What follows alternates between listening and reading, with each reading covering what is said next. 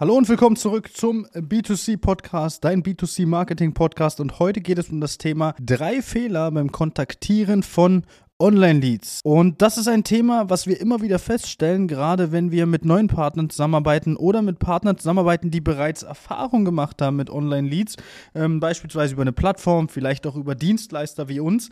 Und ähm, hier sind immer wieder drei Fehler, die uns aufgefallen sind, ähm, in dem Gespräch, was nach dem Generieren des Leads entstanden ist. Fangen wir gleich mit dem ersten Fehler an. Der erste Fehler ist der falsche Einstieg ins Gespräch. Das heißt, der Online-Lead kommt rein, der Online-Lead wird angerufen und hier entsteht der falsche Einstieg ins Gespräch. Wie kann so ein falscher Einstieg sein? Kann eigentlich relativ einfach sein. Der Kunde wird angerufen und wird sofort an die Wand genagelt. Hallo Frau Müller, wann wollen wir einen Termin machen? Das ist jetzt nichts, was ich mir gerade ausgedacht habe. Das ist wirklich etwas, was wir bereits mehrfach festgestellt hatten, da wo wir uns selbst mal als Kunde eingetragen haben bei unseren Partnern, um zu verfolgen, wie funktioniert das Ganze. Natürlich ist der das Ziel des Gesprächs einen Termin zu machen. Ohne Frage. Aber man muss hier diesen Einstieg einfach lockerer machen und vor allen Dingen nicht gleich ähm, so, ja, dieses an die Wand nageln. Wann wollen wir einen Termin machen? Man muss verstehen, am anderen Ende des Telefons ist ein Mensch. Und diesen Menschen wollen wir auch mit so, so, so ein bisschen ins Gespräch verwickeln. Das heißt, viel besser wäre der Einstieg hier. Hallo Frau Müller, Sie haben sich ja bei uns eingetragen. Hier ist Möbelhaus Küchenstudio XYZ. Wie sieht's aus? Wann benötigen Sie denn die Küche? Und wollen wir direkt einen Termin für die Planung machen? Und schon hat man dasselbe Ergebnis am Schluss, aber das komplett andere Gespräch, weil man das Ganze etwas abgedämpft hat. Das macht super viel aus. Ein zweiter Fehler ist es, zu wenig am Telefon vorqualifizieren. Wir haben ganz häufig das, äh, ja, den Einwand in unseren, äh, in unseren Schulungen, ja, ich kann doch den Kunden anrufen und direkt ins Unternehmen holen. Dann habe ich den noch vor Ort.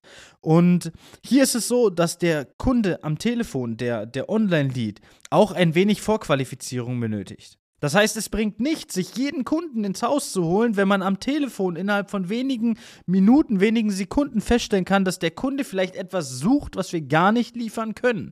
Aufgrund des, ähm, weil vielleicht der, der äh, vorgestellte Preis zu dem, was der Kunde haben möchte, nicht stimmt. Ähm, weil er vielleicht eine Firma haben möchte, die vielleicht nicht da ist und so hätte er, wenn er direkt vorbeikommt, eine Enttäuschung. Am Telefon könnten wir hier einwirken und können sagen, hey, die Firma äh, haben wir jetzt nicht gelistet, aber wir können halt alternativ Firma XYZ bieten. Ja, das heißt, auch hier ist es super wichtig, den Kunden am Telefon vorzuqualifizieren und einfach äh, schon mal vorab so ein paar Fragen zu stellen, damit wir nicht jeden Kunden ins Unternehmen holen und den Kunden vielleicht dann vor Ort enttäuschen, weil wir ihm vor Ort dann eine Absage geben. So können wir die zur Not, wenn es halt wirklich nicht passt, wenn der Kunde sagt, hey, ich suche eine 8 Meter Küche, möchte aber nur 1500 Euro ausgeben, ja, dann, dann, dann passt da was nicht. Aber das können wir einfach dann dementsprechend hier schon beenden, dieses Gespräch und müssen den Kunden nicht noch erst ins Unternehmen holen und haben dann vielleicht noch so ein, äh, ich sag mal in Anführungsstrichen, kleines Streitgespräch vor Ort, weil der Kunde sagt, ja, warum haben sie den, äh, dann äh, überhaupt mit mir jetzt einen Termin gemacht? Das hätten sie ja vorher erfragen können und so weiter und so fort. Und und der dritte Punkt ist es, keinen Folgetermin vereinbaren. Da sind wir wieder beim Thema Follow-up, beim Thema Nachfassen. Und ganz häufig ist es vorgekommen, dass wir äh, festgestellt haben, dass dem Kunden der nächste Anruf überlassen wurde. Das heißt, Gespräch in etwa so, ja, ähm, ich kann gerade noch nicht, weil bei uns ist gerade das Dach kaputt gegangen. Ja, okay, äh, melden Sie sich dann bei uns. Und hier wird der Kunde eins nicht machen. Der Kunde wird sich nicht melden. In den meisten Fällen, die meisten Verkäufer, die hier zuhören, die werden mir auch recht geben. Der Kunde meldet sich nicht.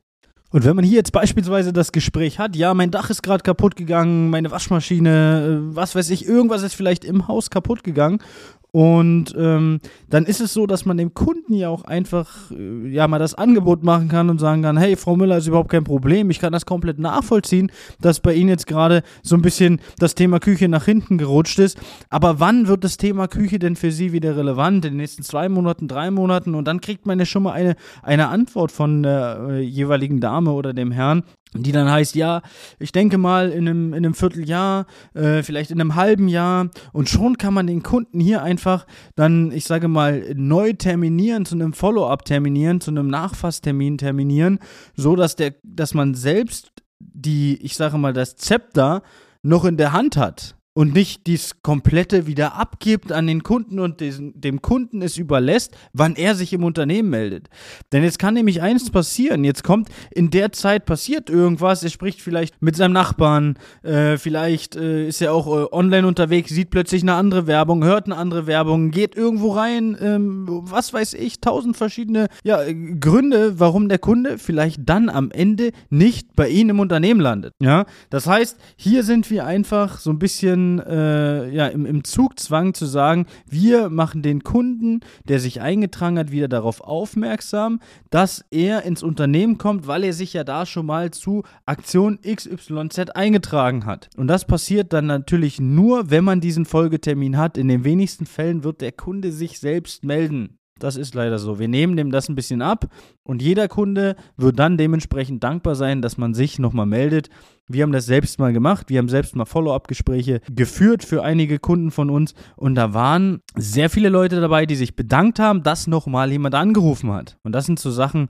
die muss man da dementsprechend schon beachten. Also, die drei Fehler nochmal im Schnelldurchlauf. Falscher Einstieg ist einer der häufigsten Fehler. Das heißt, einfach den Kunden zu schnell an die Wand genagelt. Der Kunde weiß gar nicht, was, äh, was ihm geschieht. Zweitens, ähm, zu wenig Vorqualifizierung. Das heißt, wir qualifizieren den äh, Kunden am Telefon nicht vor, sodass wir ähm, uns einfach jeden ins Unternehmen holen.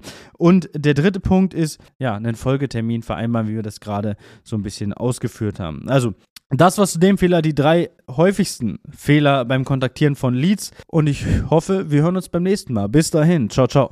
Das war eine neue Folge B2C Marketing Podcast.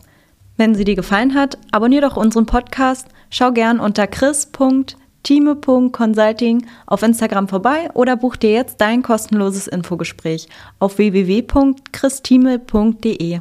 Die Links dazu findest du natürlich auch in der Beschreibung.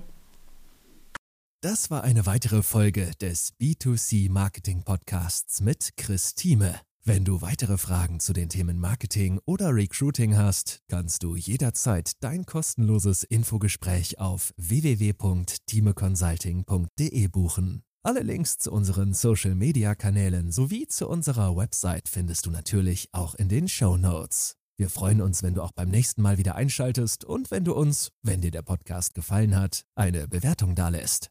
Bis zum nächsten Mal.